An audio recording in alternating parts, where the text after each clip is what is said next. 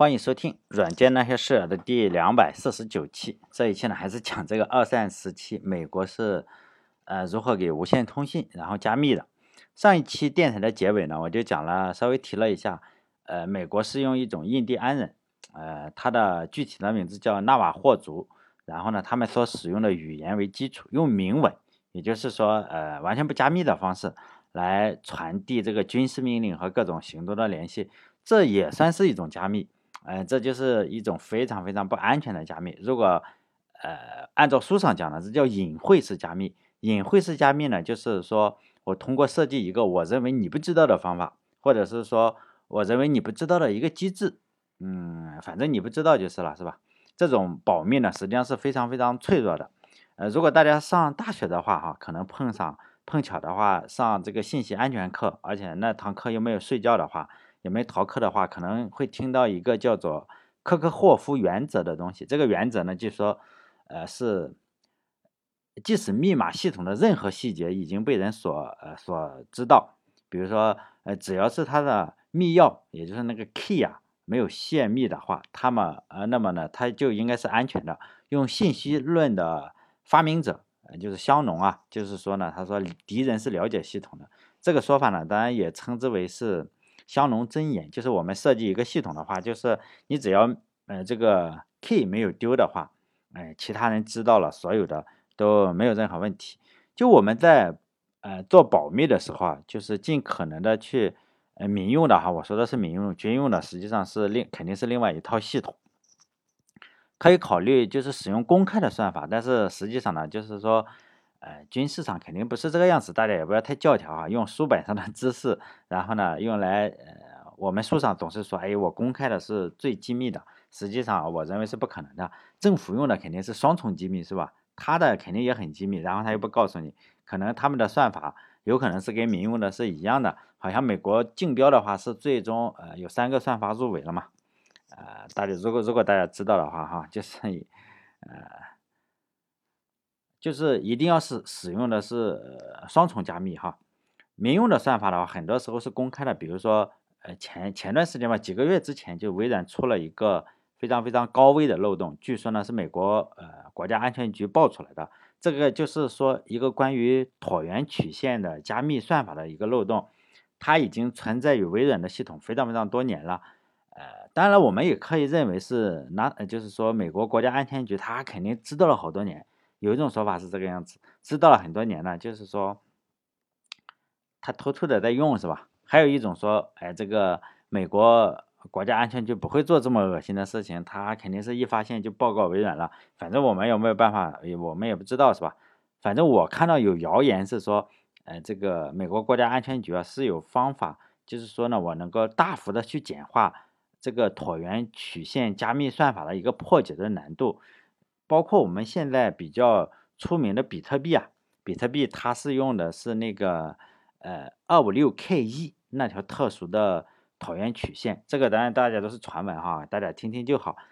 呃，NASA 呢，实际不是 NASA，就是 NSA 吧，就是美国国家安全局呢，它实际上在这些椭圆曲线中很多中它都埋了雷，就是说呢还有后门。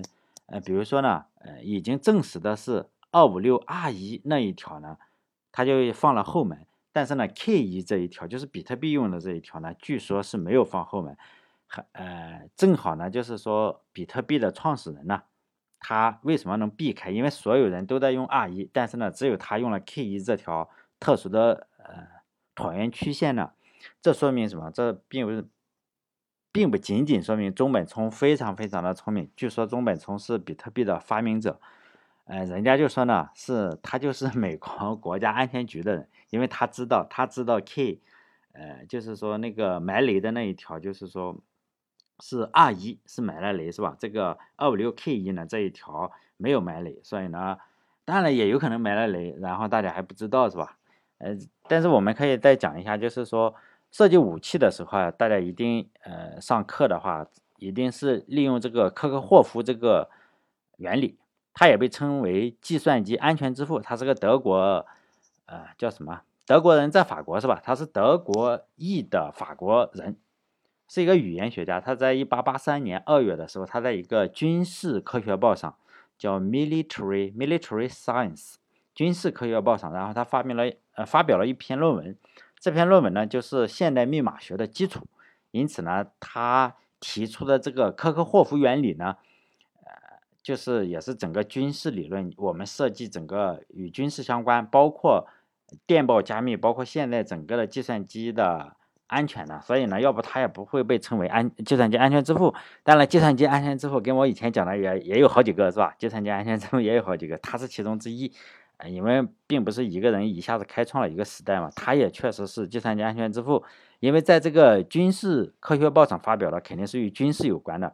比如说，如果在银行家期刊上发表的话，可能是儿童诗歌有关的了。这个柯老师呢，他是给军用保密设计啊规定了六条原则。这个我记得当年我们还考这个原则哈，呃，就是说我们整个做通信的话，计算机通信这个六条原则仍然现在仍然是适用的。第一个呢，第一条原则就是说，即使非科学上不可破解，也应该是实质程度上无法破解。这句话什么意思啊？就是说数学上是可破解的，但是呢，你实际上没有办法破解。比如说现在比较流行的是 RSA 算法，这个呢，这个算法大家应该是比较清楚了哈。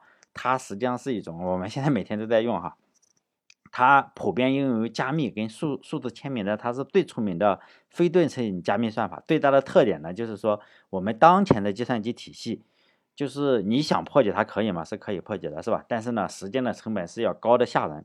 比如说，如果要破解二零四八位的这个密钥的话，用使用当前最先进的超级计算机，就美国那个超级计算机哈，用八十年的时间，它的标准呢是。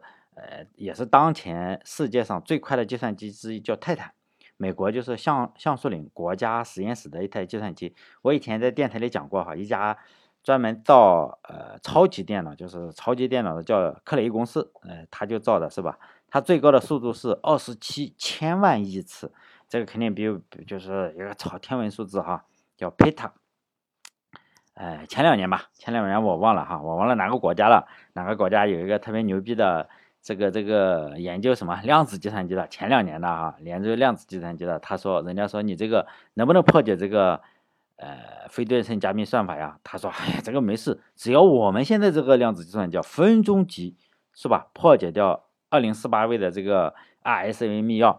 当时我看到这条新闻，我也不知道是这个记者不懂呢，还是这个科学家不懂呢，还是什么东西，是吧？还把我激动的不行。现在大家好几年过去了，是吧？这个 RSA 密钥仍然坚定的是吧？树立在那里，期待着搞它的这个 量子计算机的到来。实际上，量子计算机到现在还连个毛都搞不出来。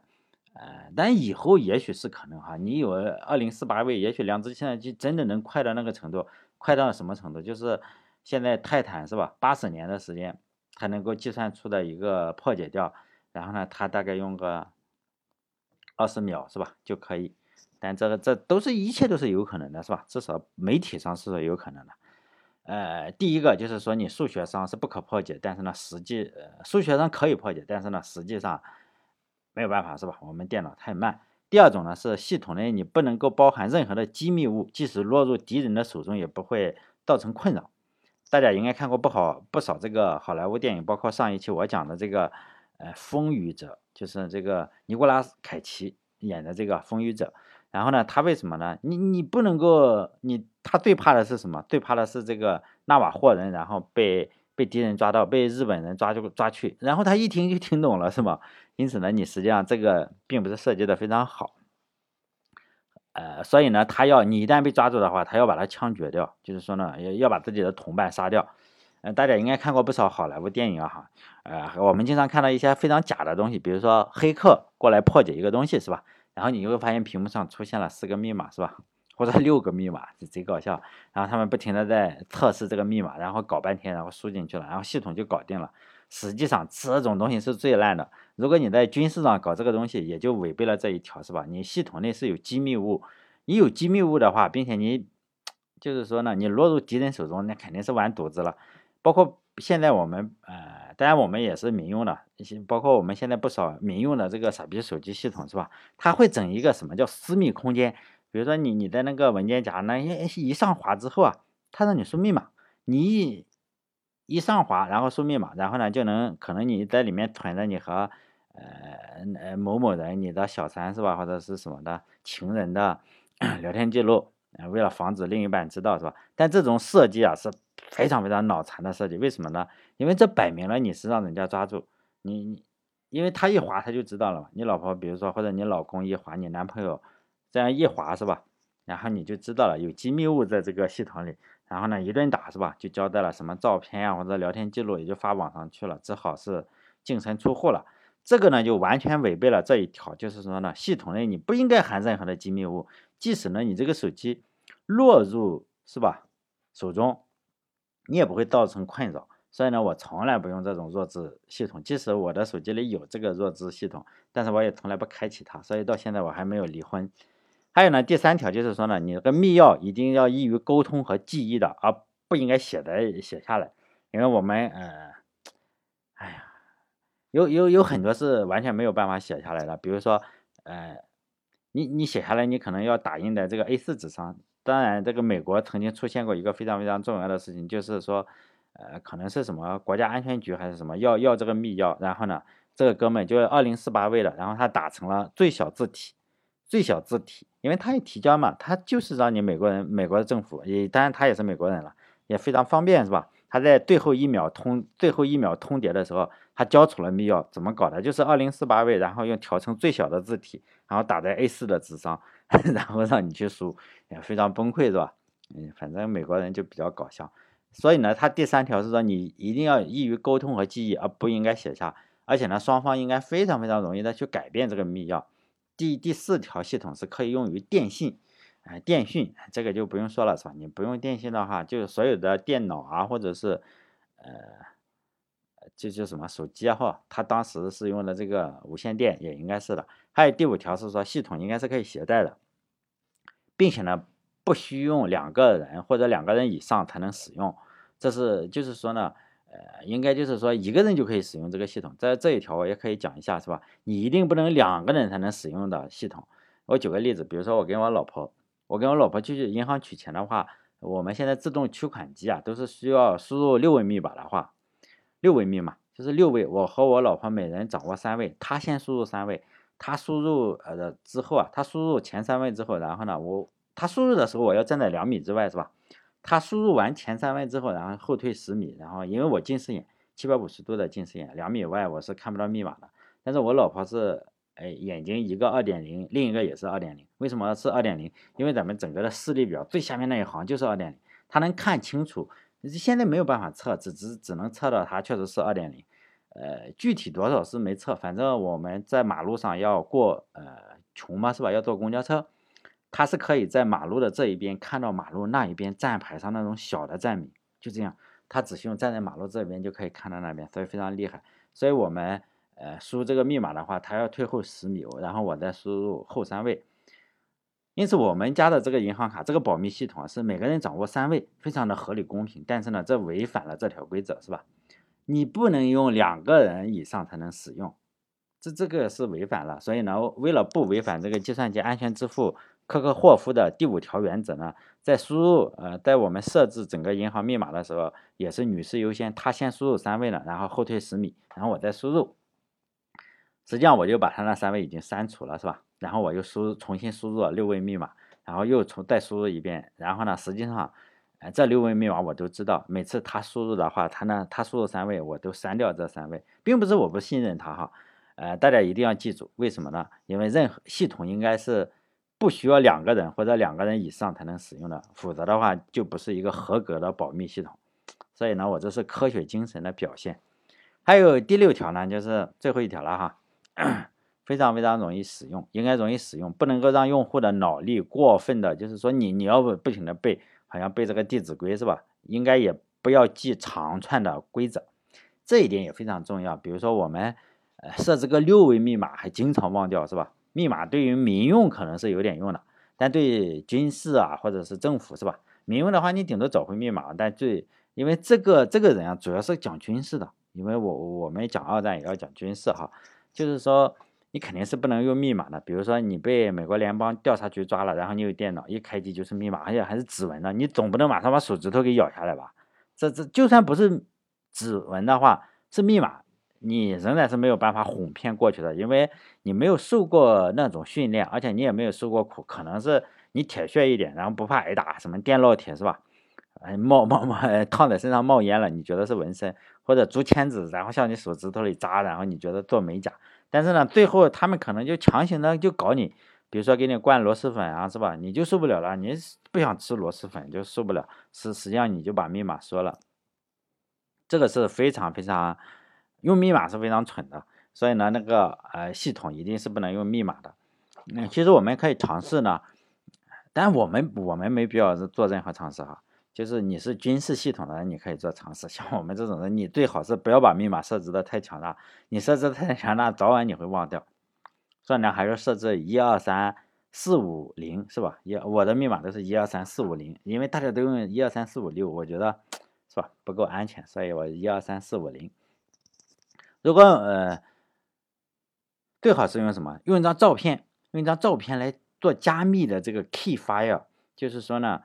呃，比如说用 TrueCrypt 这个软件来加密是吧？TrueCrypt 大家应该知道，至今为止看起来就是说，只要用它加密了的东西，你在硬盘上你是没有标记的，你也不知道上面有没有东西，因为它即使有东西的话，它也不会显现出一个让你输入密码的东西，它就相当于加密跟没加密是一样的。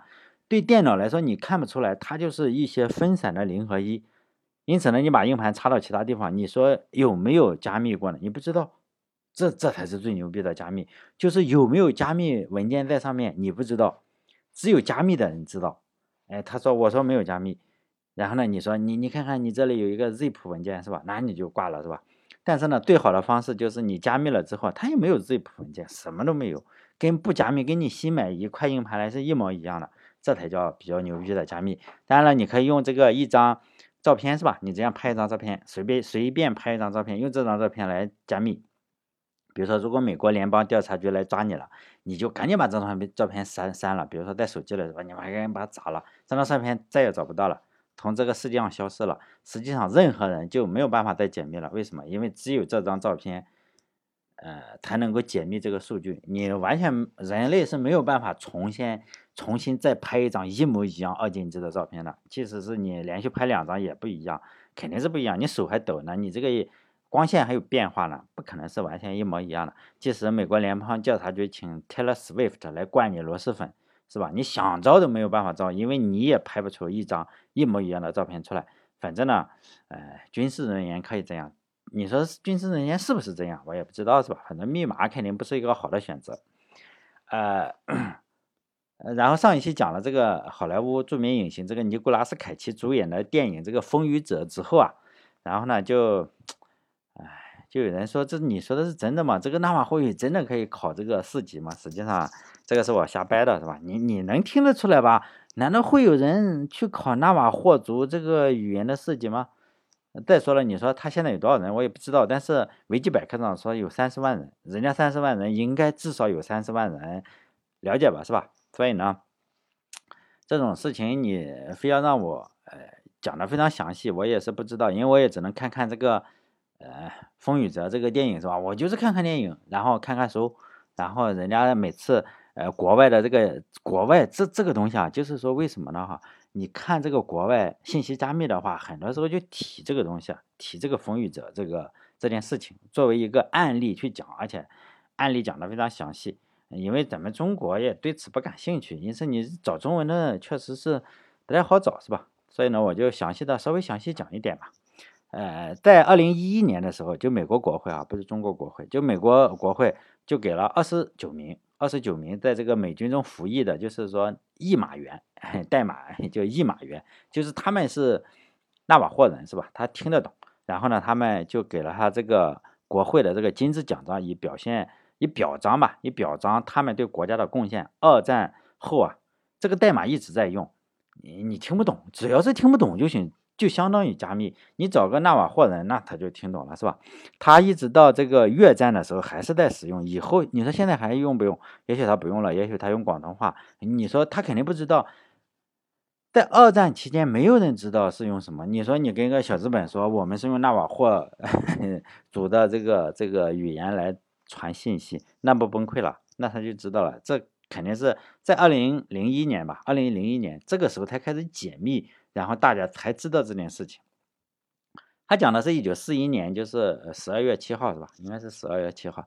然后日军是偷袭的珍珠港，然后呢，美军也就向呃日本宣战嘛，然后太平洋战争就是爆发了。然后战争爆发以后，美国人肯定是哎呀想想就干是吧？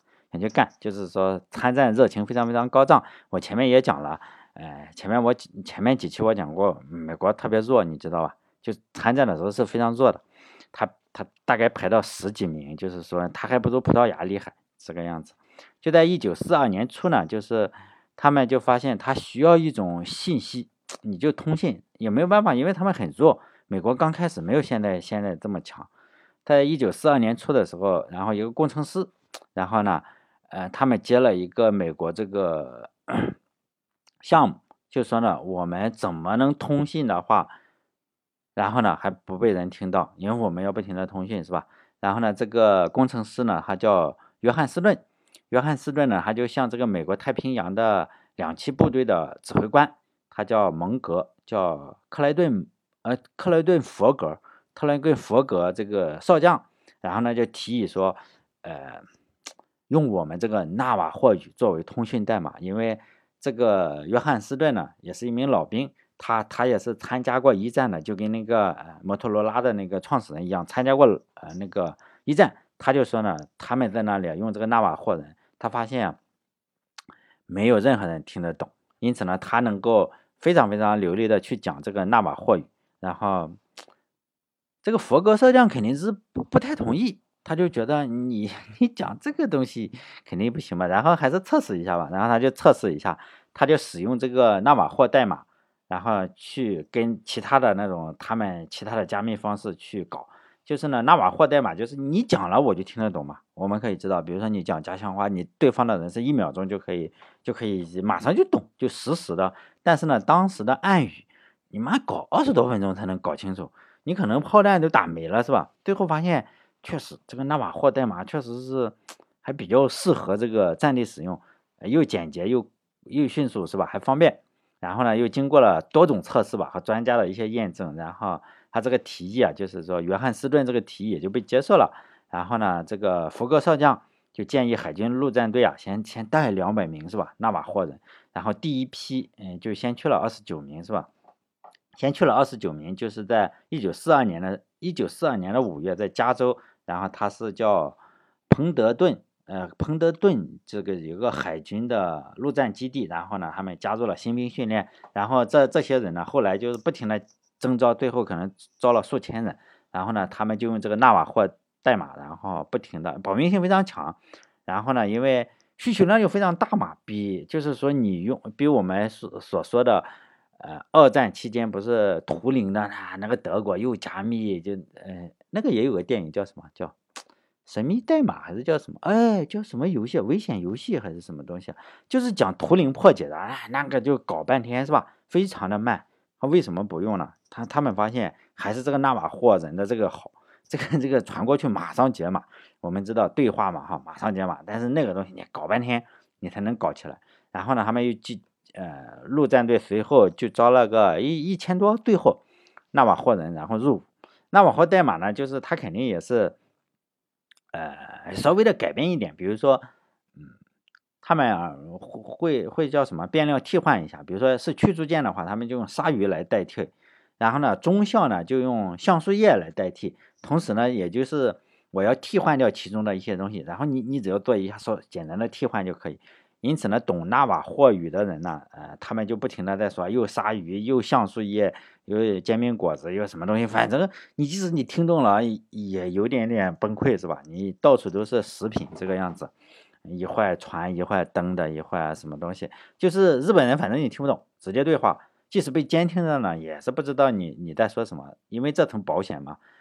你知道鲨鱼是什么，你也不知道橡树叶是什么，是吧？你也不知道煎饼果子是什么。因此呢，在硫磺岛战役的时候，他们这个呃，据说这个海军陆战队的第五师的一个通讯指挥官嘛，叫做康纳少校，霍德华康纳少校，他们呃要登陆这个硫磺岛战役的话，就特别需要呃做这个。通信工作是吧？然后他就召集了非常非常多的，用其他的都不行，因为你在战场上你不可能是要一马要十十分钟，那就黄花菜都凉了，因为你这个箭炮要打到这个岸岸岸头上去轰它，你五分钟都不行，你就是要一定要接近实时，而且还不能让日本人听懂是吧？然后呢，他就用用了一些这个这个少校呢，就是征集了这么一批一马员，全天的去工作。然后呢，不停的收发这个信息，全一点都没有错误。后来这个康纳少校后后来回忆说，如果没有说纳瓦霍人的海军陆战队永远不会攻占硫磺岛。但他这句话，就我们夸人肯定要往最高处夸，是吧？但是呢，也同时也要证明了你这个纳瓦霍代码还是非常非常非常重要的。然后呢，呃，纳瓦霍代码就在二战中啊，实际上是立了非常大的功绩，哎。后来人们才知道，哇，你这个现现在咱日日本跟美国的关系是比较好了，是吧？你现在可能可能其他国家也许在在学纳瓦霍语，也应该解密了，他们也也许不用这个的。但是人们一直没有忘记，就是呢，在不同的场合、不同的时间啊，就不停的在给这个纳瓦霍代码然后褒奖嘛。时隔半个多世纪以后，就是说，啊，国会啊，二零零一年应该是谁？嗯。奥巴马是吧？奥巴马当总统的时候，就授予这个呃纳瓦霍代码还没有去世的人，就是国会金质奖章。在这个哎，二零零一年不是奥巴马，应该是谁？应该是布什是吧？小布什，我觉得应该是小布什啊。哎，应该是小布什，因为那个呃双子塔的那个时候，小布什嘛，哎，应该是小布什哈。小布什的时候就表示，哎，我们美国人每个美国人，他们每个美国人都应该知道这个故事，是吧？纳瓦霍呃代码的一马员值得每一个就是呃美国人的尊重，是吧？然后呢，呃，好像奥巴马也曾经颁发过奖章，应该不是二零零一年了哈，应该是大家有兴趣的可以去查查，应该是二零一一年。然后说呢，这个又表扬他们，是吧？但是纳纳瓦霍人现在还是居住在。美国的这个印第安西南部，据说我查了一下哈，维基百科上是这个样子，维基百科也不太准，因为有很多人一听我，我经常说维基百科，就表现出嗤之以鼻，说那玩意你还知道？实际上咱也没去过美国，我又没有去过这个呃纳瓦霍人，一个人都不认识，咱连美国人都不认识是吧？咱也呃北美地区啊，现在据说存在着。最大的印第安种族就是纳瓦霍种族，有三十多万人。目前呢，就说纳瓦霍族，呃，面积最大的，它拥有就是好像什么保留地吧，印第安保留地这个样子，据说有七七八万七八万平方公里，分布在什么犹他州啊、亚利桑那州啊、新墨西哥州啊这三个州境内。纳瓦霍族它有自己的一个首府，就是首府有自治权嘛。据说，呃。它叫 Window 啊，就是微软的哈，Window Rock 应该叫温多洛克吧，温多洛克，首府是在亚利桑那州的温多洛克。哎，你说现在有没有去考四级的？我不知道，那是我瞎掰的。但中国网民实际上也有自己的纳瓦霍语，是吧？哎，因为我们交流的时候。有可能你要用拼音，有可能要用火星文字，有可能你要在图片上，有可能你要在图片上加一个什么东西，但这个呢也只能在流传自己的小圈子里，有可能把文字颠倒，有可能哎加上星星点点，加上背景，加上什么东西是吧？但就是说呢，每个人实际上为了通信的话，都有自己的纳瓦霍语，但知道的人自然就知道，不知道的人你看不到也就算了嘛。呃，美美国人用这个是纳瓦霍人是。纳瓦霍语是不让日本人知道，但中国网民也用自己的纳瓦霍语，就是说，哎，可能为了让信息能传播出去，是吧？但这个也是一种什么不安全的加密方式，非常不安全的加密方式。为什么呢？因为这个已经说了，是吧？这个科克霍夫，呃，柯老师已经说了，是吧？这个叫什么隐晦式加密？不要用这种方式加密。我们试图去混淆一个东西的话，实际上是非常非常不安全的。包括大家，如果你要用。用 VPN 还可以，如果你用其他的一些试图用混淆的方式去做事情的话，一定要记住这是不安全的，因为你是混淆，你那个已经违背了这六条规则，违背了其中的第几条规则？呃，第二条规则是吧？你不能够含有机密物，即使你你因为我们做混淆的话，一定是含有机密物。好嘞，这一期就到这里，呃，再见。